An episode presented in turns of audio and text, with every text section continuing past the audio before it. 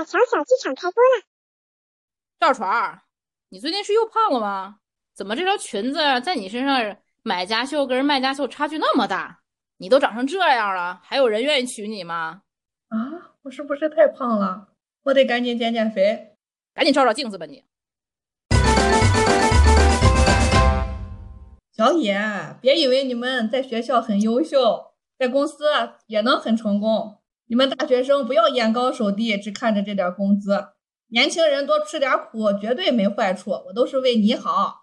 啊，赵总，您怎么会这么想？是我哪里做的不够好吗？我之后肯定会在一些基础的呀、细节的工作做得更好。然后您有其他的建议，也随时跟我说。也就咱们公司能给你们这么好的机会，以后一定要多学习。对对胡呀，你看你在国外混了那么多年，也没挣着钱，也没这个对象。你看看你同学在国内都结婚生小孩了，啊，真的是这样吗？我的人生已经比别人慢了一截了吗？你这是慢了一截吗？别人都开花结果了，你种子还没发芽呢。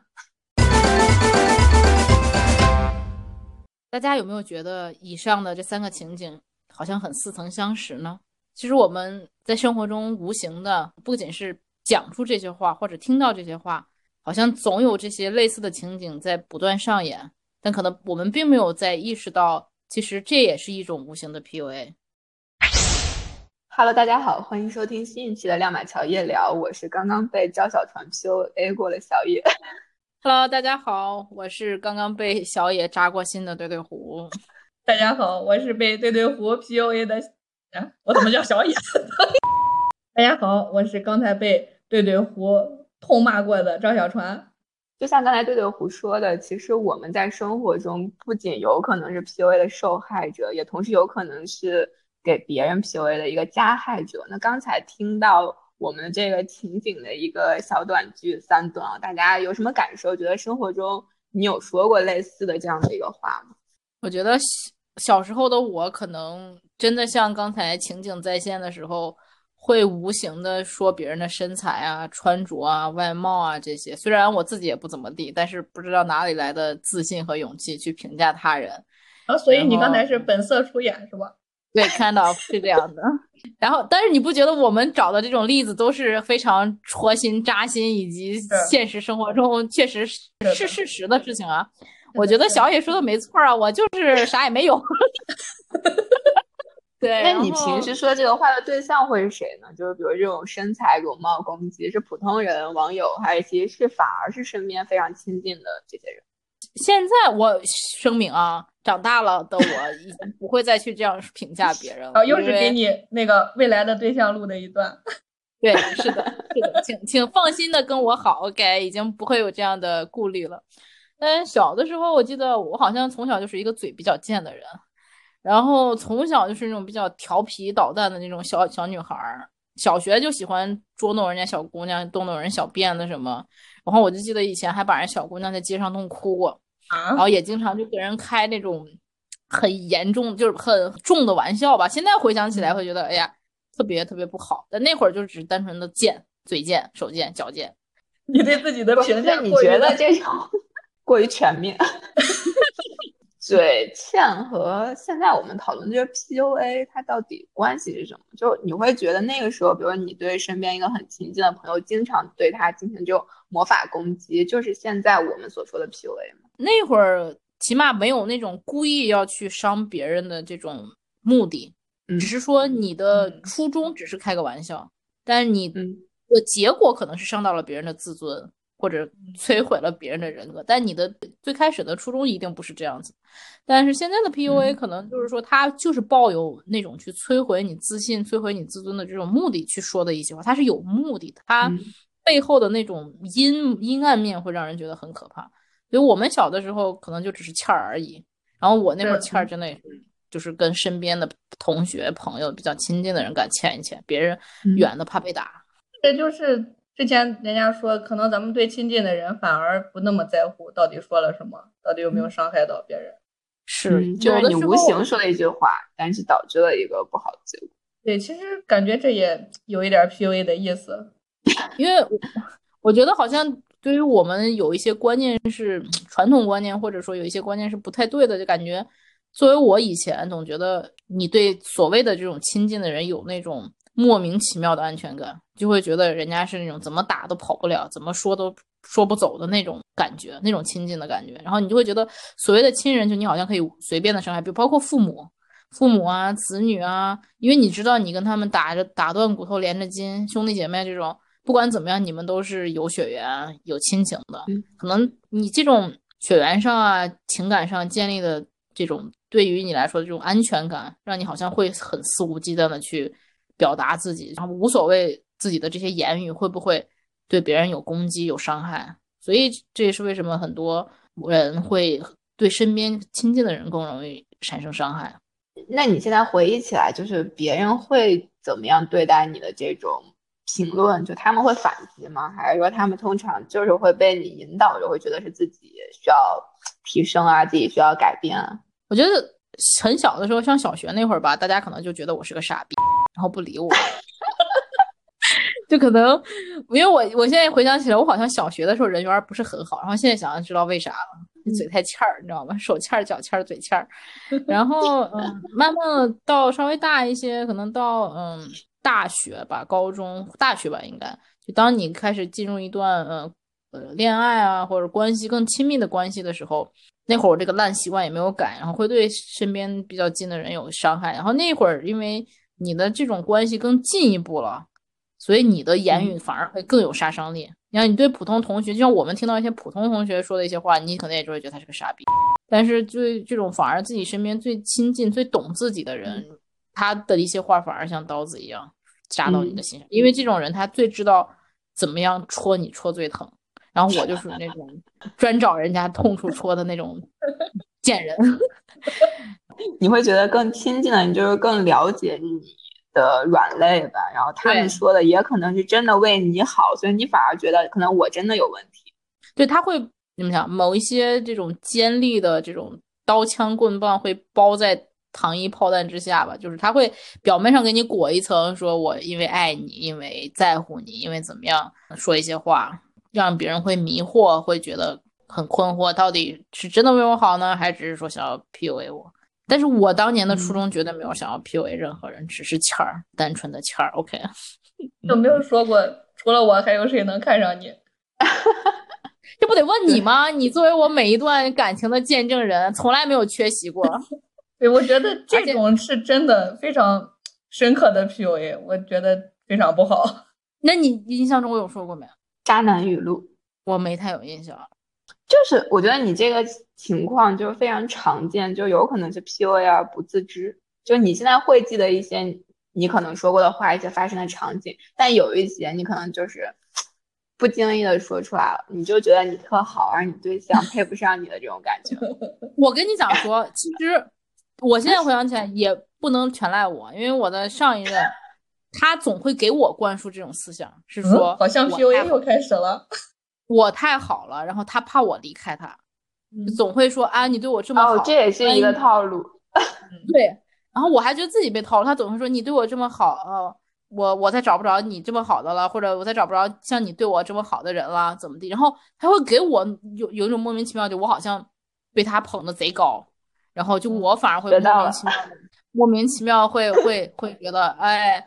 你是不是觉得我已经特别好了，然后觉得除了我以外，你再找不着别人了？小船，你帮我回忆回忆，我的 X 是不是是这么样一个一个情况？但是 anyways，就是不管怎样，就彼此都有伤害吧。反正至于他对我的伤害，不属于 PUA 范畴，可能我对他的这种言语伤害比较多。大家也能发现，我是一个非常能批叨叨的人，然后非常大家可以再去听一下上一期的节目，非常能容易给人说教，可能也是有这个原因吧。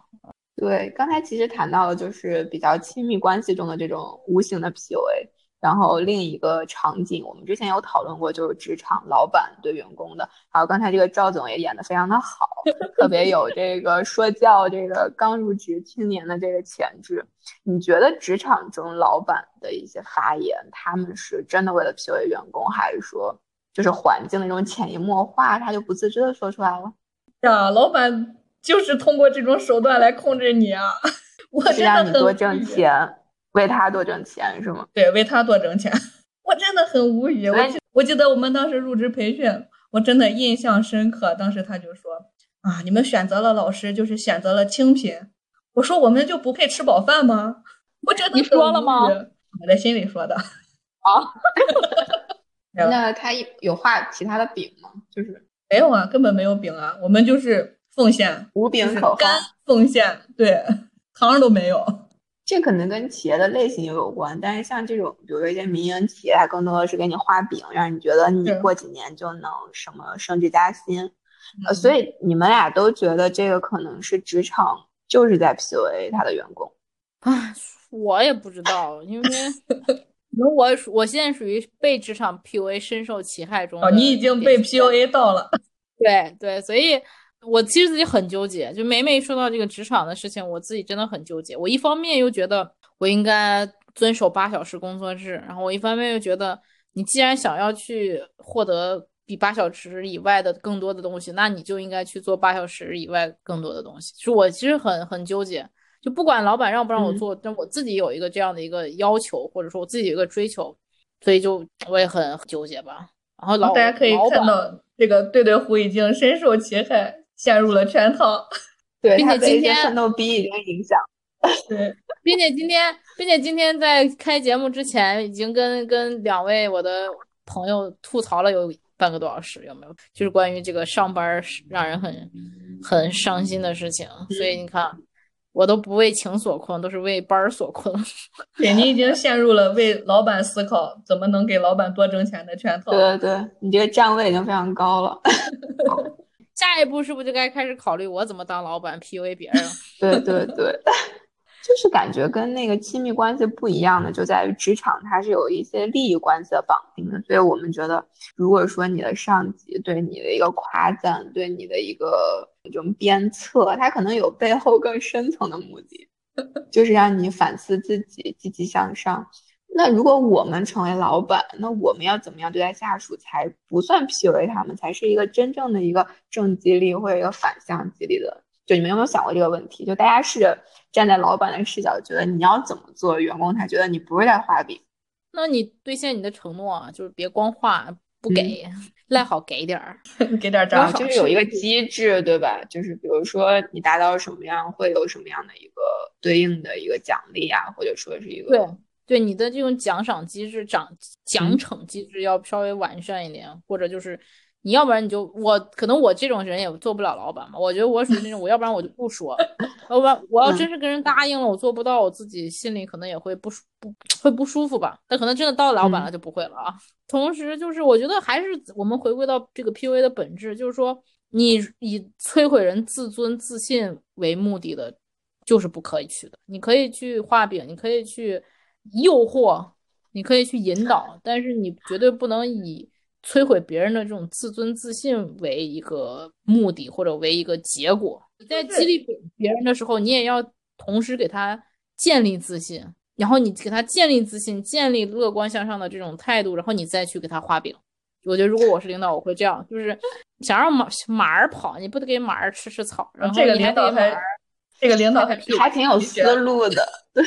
对，就还是说回到 PUA 的本质的那个意思，就是我们是不是有时候把 PUA 的这个概念也扩得太宽了？就如果真的不是像那种很过分的领导，就在群里面或者写什么大字报或者发 email 抄送全公司，然后把你当众骂、当众挂，然后侮辱你的家人、侮辱你的人格，然后把你贬的就是 like a shit。我觉得这种可是真的比较就是符合我们 PUA 的定义。如果是说，他只是想要去从某种层面想要激励你，可能也并不是归在我们今天要想讨论的这种 B P U A 的范畴吧。我是这么对，我觉得就是说，其实你说在其位谋其政嘛，那老板肯定是必须得通过一些话术吧，那至少要让你听他的话嘛。那可能确实在那个位置要想的事情比较多，但我觉得你基本的一些，比如说规章制度呀，对你的礼貌呀。尊重。是这些你是必须做到的。这个前提下，你再去哪怕去画点饼啊，或者呃用一些可能听起来不那么好听的话去评价别人的话，我觉得也可以接受吧。怎么突然就是又开始理解老板了？有前提的。我是觉得就是在对在工作中这个 PUA。确实现在有人可能把他的边界扩得特别大，就是领导但凡说点什么，都觉得哦，你是不是在 PUA 下属？但实际上，如果大家到了这种管理岗的时候，就会发现你真的很难，就你怎么 做，别人都会觉得你是不是有目的。那这个就和我们最开始谈的，就是职场关系和这种亲密关系，它就是因为这个利益是完全不同的，所以可能会让大家有这种错觉。所以我觉得在职场中，如果我们有幸走上了管理岗，确实要注意这种向下管理，还有这种边界感。然后像对对胡提到的这种建立一个合适的这种企业的内部的机制是非常好的。这样就是你画了一个饼，但你也有一个兑现的一个可能。那这个可能大家觉得你就是给我的一个激励，可能就是很多很细节的问题，我们不能一概而论认为它是在 PUA。但是我觉得同事之间，我觉得还是尽量不要去通过一些言语上的贬低，就贬低别人的这个工作技能差，或者别人的，比如说工作态度。就你正常的提一些建议是好的，但是我觉得尽量不要对人格进行一些这种诋毁，这样也不利于构建一个非常健康的这种职场文化。问一个问题，国内有同事之间互相贬低的吗？有啊，有啊。就可能，比如说，大家在背后说某个人就是水平很差，或者说能力不足，或者是 VIP，就比如这种哦，背后也许就是也许就是事实。但有一些，比如说你当面的这种贬低，然后你就为了骗他帮你干活，帮你干一些脏活累活，见人干活不应该夸人吗？不，你就是说你也干不了那些，你也干不了那些高级的，你就是把这个东西都。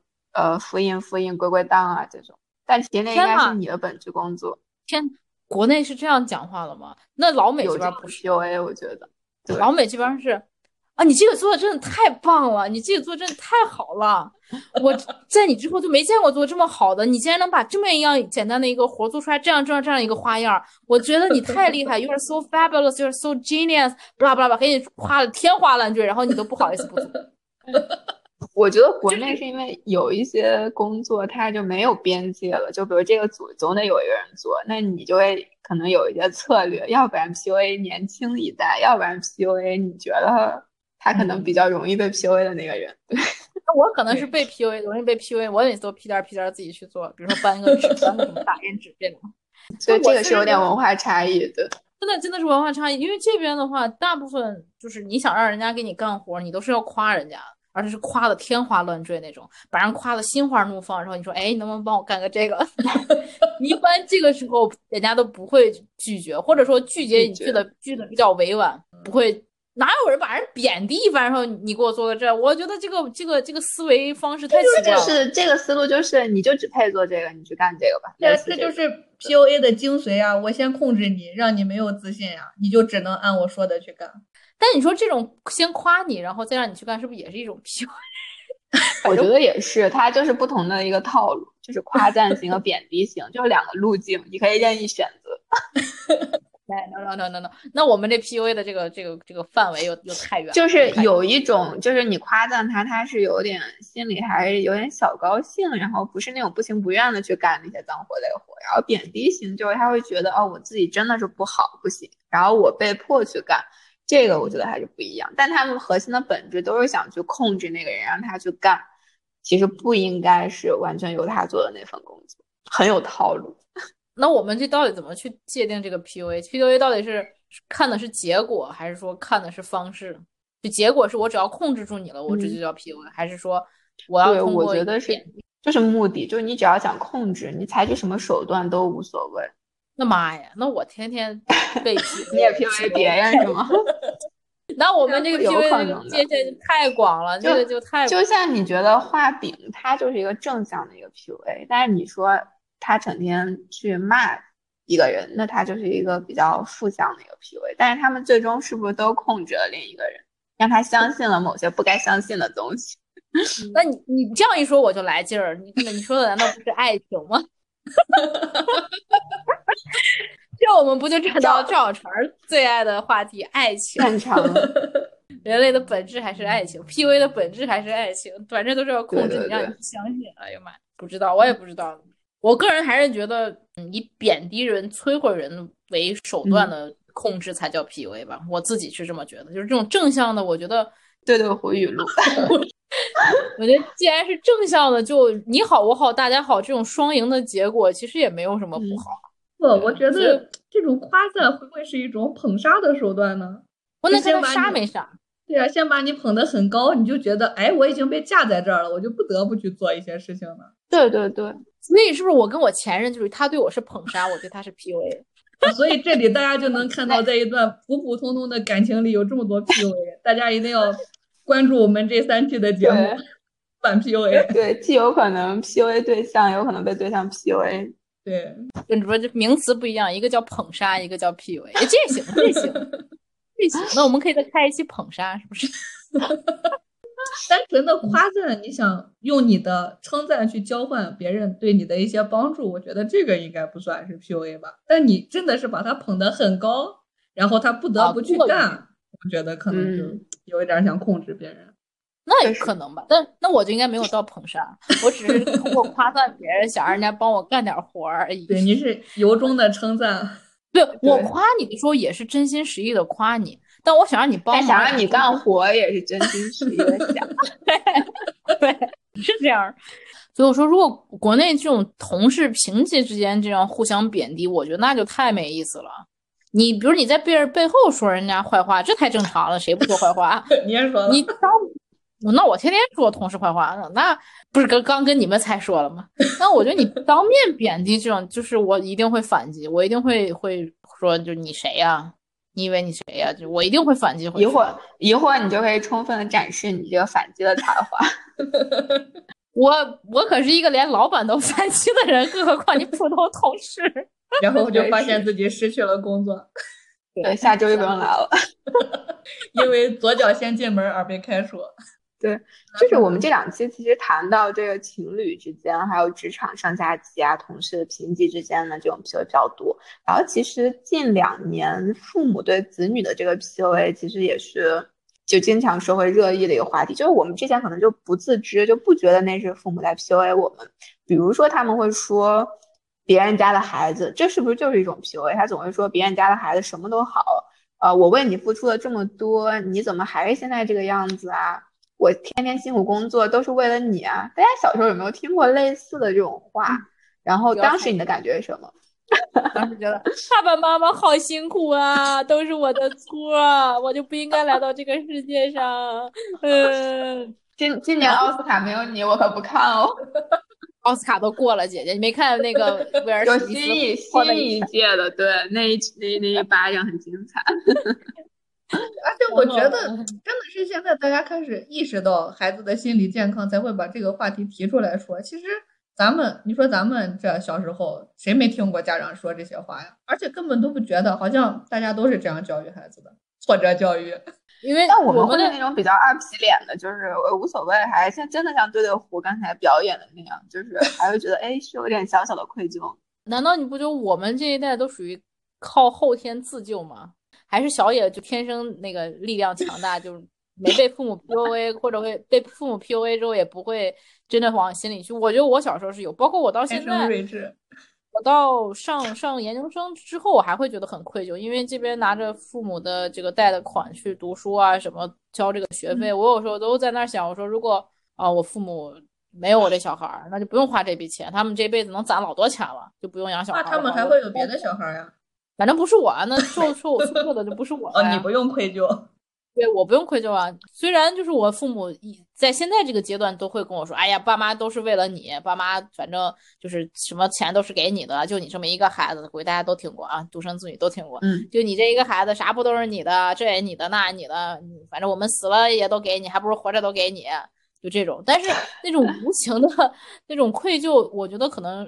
追根究底是从小时候来的，嗯，是我感觉就是人家说，你说咱们现在其实都已经长大了，我们回过头来再去看，其实很容易想清楚。但你在很小的时候，你接受到的认知就来自于你的家庭，你其实很难就跳出来去看父母到底说这些话是真的就认为你不好，还是只是鼓励你的一种有点变形的方式。对，因为我们现在世界观。三观什么慢慢形成了，知道世世界是什么样的，或者说正确的应该是什么样，不正确的大概是什么样。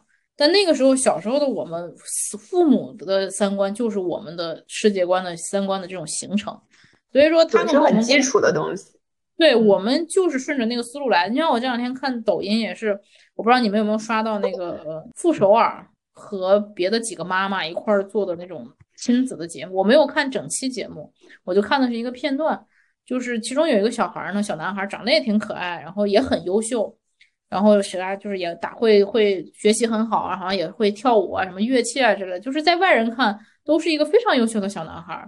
然后但是那个孩子的妈妈呢，就是就是很。虽然已经是八零后或者七零后的妈妈，但她的那个思想就跟我们那个六零后的父母差不多，就说孩子不能不能夸他，不能把他夸上天，他就无法无天了。所以说那个妈妈对自己的孩子一直是打压式的教育，就不管那个孩子做的多好，他总会说，你看那谁谁谁家孩子都还比你好，然后你但哪怕孩子考第一或者考第二或啥，他总会说那谁谁谁就比你还要好，你要往更好的看。然后当时傅首尔就说说孩子的自信心。建立起来很难，但是你想让他自卑，易如反掌。我觉得这句话说的很很好，就像我们到现在三十岁了，可能有慢慢积累的。不要暴露我们的年龄，我们才十八。就是我们快奔三的人了，现在慢慢建立起了一点自信，也是源于我们这三十年的经历，然后再加上后天的这种努力啊，又说出来年龄了，是不是？而且你明明还没到三十，你怎么一直标榜三十？就我们，然后这么多年的自信，也是经历了这么些年，然后再加上后天的这种习得吧，才慢慢树立起了一点点的这种自信。那你说，对于那些孩子来说，是不是挺可怜？对，而且我昨天看到一个还挺有感触，就是那个金靖，他分享他的一个故事，说他过年回去，他爸爸就评价他的身材。然后就说了一些不是很好的话嘛，然后他就试图去跟他爸爸争辩，说：“你看，我就永远不会成为像谷爱凌这样的优秀的人，怎么怎么样？就说你们从来都没有给过我自信。”那他爸爸在这个时候还一直在争辩，试图说他的女儿是不对的。我就感觉他其实已经长这么大了，来自家长的这种给你的打压，其实影响还是挺大的。最近的人嘛，因为你对外人反而没有那么在意，你其实最近的最在乎的就是身边这些人，反而没有从他们身上得到你想要的这种肯定，其实是挺难受。嗯，就那句话说的，就是有的人要用一生去治愈童年，就是你在童年时候，比如父母这种无形的吧，我觉得他们也不是说像真正的有的这种渣男想要 PUA 他的女友这种，他们就是很无形的，就一种很传统的这种概念，就是他可能觉得。子女就是自己的一个私有的一个财产，所以他是有这种绝对的控制的，所以他对你说话就没有把你作为一个非常独立对等的一个平等的人格。但现在新一代，比如九零后的这些父母对待孩子，可能就是完全不一样的模式了。比如说我们这一代九零后，我们的父母对待我们的时候，还是有点这个更古早的一些思潮的这个影响。而且我最近的一个想法就是，嗯，哎，我有点忘了。你不是才最近的一个想法吗？对，因为我刚才啊，对我也想说，就是我们现在对会觉得父母说的有一些话是 PUA，或者他们确实说过这些话，是因为我们可能成长在一个就是比较普通的家庭啊，我们的父母也是最普通的那一类父母，就是他们还是。嗯，对待独生子女会把自己最好的那种资源啊，还有自己的这个精力投入给我们。那如果说我们生在一个就是父母不怎么管我们的这样的一个家庭，或者说生在一个富二代的家庭，有很多的钱，那父母也不会说我都给你投入了这么多，你怎么还这样？就因为我们就是最普通的那部分人，反而最容易遭受 PUA，就有可能是因为我们和我们的父母都都蛮不容易的，就是在这个社会畸变的这个过程中成长起来的这一代。对父母，因为他们，因为我曾经跟我妈有聊过，因为我感觉可能我们的父母也是被这样教育下来。你想，他们的父母三零后、四零后，他们那会儿就更不懂什么是爱孩子，觉得有口饭吃、喂饱就不错了。然后还一家还有三四五六个，那更不会注重孩子这种精神需求。嗯，因为我其实有跟我我妈妈，我我的母亲有，其实在我成年以后，包括出国以后。慢慢，我成熟了之后，跟我母亲有过一种比较深入的这种交流。在我发现我没有从他们那儿习得特别大的自信，但是我觉得我父母不打压我，我父母很很少会说就是人家孩子怎么样怎么样，但只是会说你应该更好，你应该更好，只是这样，倒不会拿我跟别人经常去比啊，会比会比，不，他不会直接拿我去比，他只会说他他不会拿我直接去比，他只会说人家谁谁谁家孩子挺好。对他不会，他会说，你看人家谁谁谁家孩子挺好，但他不会说，你看你不行，他不会，从来不会，我爸我妈从来不会说，你看你不行。所以你这两年是不是就你妈经常跟你说，你看谁谁家孩子都多大了？呃，我妈这两年会旁敲侧击说，啊，那谁谁谁结婚了，那谁谁谁生孩子了，就小野 PUA 我的那一段，就其实我父母没有那么严重，就那么直接去说，但会跟我讲说，谁谁谁跟他们一样大，孙子都三岁了，然后。然后说我爸没事在家还这样做这种抱孩子的手势，然后我就不搭理，无所谓。但是 听不见，听不懂。对，不，但我是想说，就我跟我妈妈去交流到自信的这个问题，我就我曾经跟她深入的聊，然后我就发现我的母亲其实也是有思考的，因为我跟她讲说，我说你要自信，因为我发现我的母亲自己都不自信，所以我自然相信她也没有办法去教出一个非常非常像谷爱凌一样自信的小孩儿。因为你谷爱凌妈妈自己都是一个非常非常自信的人，一个单身女性可以把孩子养这么好，你得想想她得有多么强大的内心和经济支柱吧？我觉得那人家那种内核的那种强，一定是有包括自己的这份自信在。我妈就跟我讲说，她从小都是被她的父母打压的，她从小从来没有受到过我姥姥姥爷的一句肯定，有或者也是很少很少那种，但是大部分都是被打压。嗯，所以说他说他在他的成长中，他就没有完全受到起来自信，包括他现在都奔六十的人了，他的自信需要我帮他一点点去去去建立。我现在就是一直直跟他说，你要相信你自己，你要爱你自己，你要把自己放在前面，不要总把家的那种鸡毛蒜皮放到前面。我说你在是谁的妈妈、谁的女儿、谁的妻子之前，你先是你。我在慢慢给我妈洗脑，你说我是不是挺能说到，挺能 PUA 的？PUA 母亲。对 PUA 我向上 PUA，然后对，所以说就是说我，因为我们父母那一代被养起来的这种方式也是很不健康、不自信的这种，所以他们没有从他们的父母那儿习得，自然不会给我们传到有任何会正面的这种东西吧？我觉得就是对他们就是把他们父母那儿学到如何做父母，然后再实施给我们。但是我觉得我们这一代就不一样，我们会更早的开始思考如何做一个合格的父母。所以可能会有一些改变，对，因为现在是一个信息爆炸。对对对，胡什么时候结婚呢？嗯，这咋又感觉你的知识 知识已经储备的挺多了。我现在我跟你说，我现在知识储备老多，我的我的卷王朋友都说我是一个 philosopher 理论专家。对，然后但是我跟他说，我的理论基础非常非常雄厚，就是没有实施的用武之地。对你刚说这个，就是。咱们说普遍状况，其实很多咱们的这一辈的妈妈，她们反而觉得自己只是需要把这个就婆家他们一家都照顾好，自己反而也没有什么独立的人格。所以，那我们都是还是很感恩我们的父母嘛，也不能说让他们必须意识到这件事情，然后从我们开始教育好。那我们能做的就是从自己开始逐渐的醒悟。而且之前我看到一个什么故事，就讲说人的这种。意识的一个改变，至少需要两到三代人才能逐渐的重建一些最基本的这种概念吧、想法。所以我觉得咱们肯定是感恩我们的父母，他们对我们的教育，才让我们有能够再重新去思考的机会。然后从我们开始，希望越来越好。嗯，我觉得小纯说的很关键的一点，而且很就更深刻的一点，就是女性这个角色可能是被整个社会社会文化语境在 PUA 的。但是因为这个就是有点可能偏离我们今天的主题了。我们之后其实是很想探讨，但是可能因为这个话题，嗯，既有点沉重，然后也对我们这种新节目有点威胁。对，但是对有机会的时候，其实确实想探讨一下，因为我觉得这种 PUA 就是它更为隐性。然后，但是它却非常的深刻的影响了整个这个社会，可能一半的人都会被这个影响。是啊，是我，我不单于这个告诉大家，我是一个女性主义者，我也不怕被网暴。对我经常跟小船还辩论，我们俩说，我总我总觉得我说他的一些思想是被社会的这个对女性的 PUA 影响的。当然，虽然他可能不承认，但我是这么认为的。我们可以求同存异。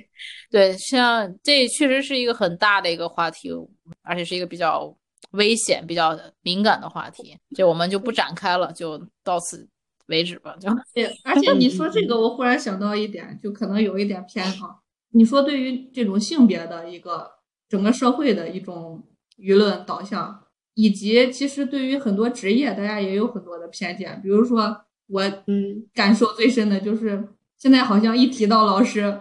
就说你这个老师，对，你就应该怎么怎么样，你就应该把这些孩子管的怎么怎么样，你就不应该去贪图钱财什么的。我觉得这也是整个社会对于你这个某一种职业，包括什么医生呀，咱们现在不是很多那些医护人员也都受到一些不公正的待遇，感觉这种也是整个社会都在对你做的一些道德绑架。是。那我们今天的主题就是说，我们作为这个有可能的。隐形的这种施暴者在对别人进行自觉或不自觉的这种 PUA 的时候，无形之中可能会对别人有有一些这种 PUA 的负面影响。那我们究竟在生活中，当你真想给别人提一些建设性的意见，或者说听起来有点刺耳的这种意见的时候，那你应该怎么样去调整自己的言行，去表达，既能表达自己的真实感受？又同时不去伤害到别人的自尊自信呢？小船，你有没有这方面的一些建议或者意见呢？因为我觉得你是我们三个人中最温柔的。啊，我温柔吗？我印象最深刻的就是有一次，我的对象跟我说：“你以前总说，哎，你还能找到别的对象吗？”我真的就是从那一刻，忽然感觉好像自己平常生活中是不是有一些。这种无心的话语吧，真的不是想要去贬低对方或者怎么样，反而让对方有一些不好的感受。我觉得大家还是在说话之前要多思量思量，你说出去这句话，在你说出来是什么意思，在别人耳朵里听到到底会是什么样的一个情况？比如说，你只是想给他一点好的建议，比如说你去管理一下身材呀，对你的健康会不会有帮助呀？那你可以用你这种关心的语气去说嘛，你不一定非要说，哎呀，你怎么都已经成这样子了。啊，你怎么怎么不好？那你可以去把你对他的建议，这样比较把你的建议比较温和的给他提出来，不一定要去控诉他哪里哪里都不好。我觉得是这样吧。就我们可以把所有的不好换成说你怎么样怎么样去做会变更好，就是把否定的话变成肯定的话去说。你可以不说呃你你变胖了，你丑，你难看，没人追。你可以说。当你有更好的身材，你呃有更好、更健康的体魄，然后你的生活生活方式会更更舒适，你的穿衣服会更好看，然后你怎样怎样，就是给一些正面的这种这种建议，就把负面变正面，是你的意思对吗？或者还有比如说有一些人可能明明知道，然后就会告诉你，哎，你看我早都跟你说过了吧，你这样就不行，怎么样？我觉得这种话其实也挺伤人的。我超烦这个。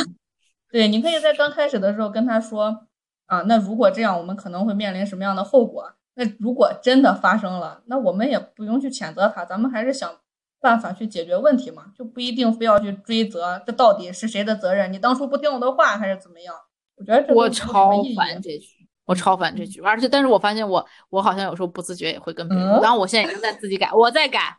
我在有意识的控制自己，不跟别人这样说，就不跟别人已经知道自己做错了，我就不要再火上浇把油，再再展展示一下。别人发现自己的错误造成损失，他可能内心也是会比较愧疚吧。你没有必要在这时候火上浇油，咱们去解决问题，我觉得是比较好的。但是有一些人要是屡教不改，那该说还是得说。分人分情况讨论。小野呢？嗯，我觉得在职场中。呃，聊一下吧，就是领导对同对下属，核心就是你的那个语言会让他觉得就是攻击性或者贬低性比较强，就是你可能用了一些就是没有事实支撑的这种反而比较惯常的这种语句，比如说眼高手低，就经常是对一些新入职的这种大学生，然后可能会说这种话。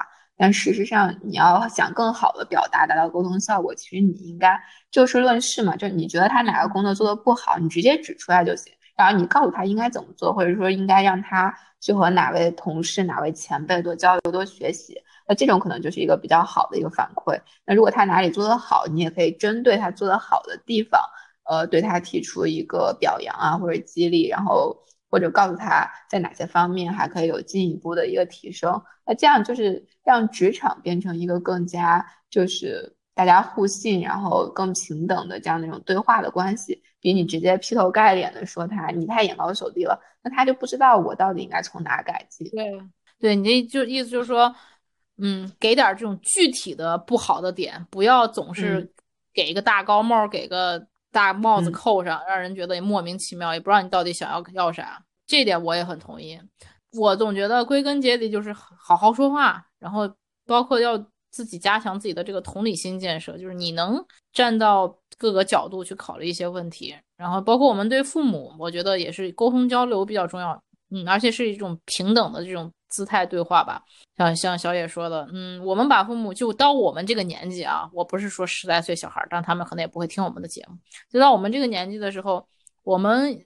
在慢慢增加自己的社会阅历、人生经历的时候，我们其实也是有一些话语权的，并不代表父母永远是对的。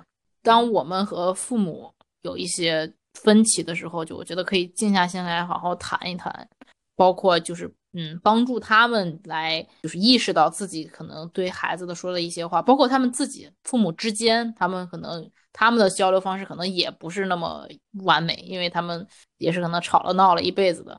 帮助他们去更好的这个促进这个交流吧，就像我的父母以前总是喜欢互相贬低对方，然后当我有一天意识的时候，我就说我们家就设了一个家规，就说以后谁在说在群里面说话，在就是故意去贬损对方，我们就要罚款二十。我们家都是爱钱，不好意思。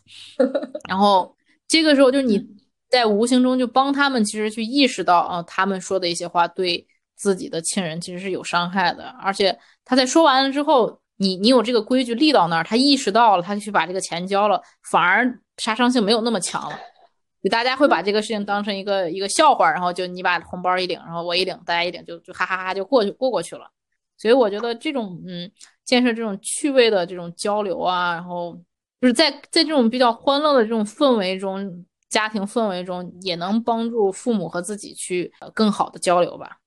那我们今天聊了这么多，就是想要告诉大家，我们可能在是受害者的同时，也同样是一个加害者。那当我们开始意识到自己可能是一个加害者的时候，就应该告诉自己，规范自己的言行，不要让自己的锋利的言语当刺痛别人的刀子。不管是对于朋友、亲近的人，还是普通的陌生人、网友，我们的每一句话，可能在别人眼里都会是一把锋利的刀，扎在心上。所以呢，希望大家。规范自己的言行，在网络，在生活，然后做更好的自己。欢迎大家，不对，呸！感谢大家今天的收听，我是对对胡，欢迎下期回来，拜拜，拜拜，拜拜，不要走开，还有彩蛋。亮马桥小剧场又开播了。哎，小床，这好久不见，你咋胖成这样了？行，跟你有什么关系吗？吃你家大米了？不不不，我不是这意思，我不是这意思。我我其实想说，我最近也刚好发现自己发福了嘛，然后我找了一个教练，想要不要跟你一起啊？我们可以一起减肥啊，我们可以一起变瘦变美，然后一起逛街啊。好啊，我们都要变成有钱的瘦子。耶！老野呀，你们这些年轻人怎么都眼高手低的？赵总，您需要增高鞋垫吗？站得高就能看得远。你这个小同志。我也不是这个意思啊，我只是说咱们昨天汇报的 PPT 你做的有点过于花哨了，咱们还是要落在实处去深入的讨论一下这种情况。这一点咱们可以跟其他同事，比如说小王多交流一下。呃，好的，赵总，您这样说我就明白多了，我会多和那个隔壁老王交流的。对的，胡，我前两天见你高中班长了，人家孩子都两三岁了，一家人看着可幸福了。哎呦喂，是吗？多幸福啊！你这孩子就会顶嘴，知道我为什么不想结婚了吧？万一生一个我这样的可咋整啊？不结婚光气你吗？哎呦妈呀，你这孩子太难管了，一边玩去吧。听众朋友们，发现了吧？别人都能改，就是父母改不了，别期待了，悄悄划走吧。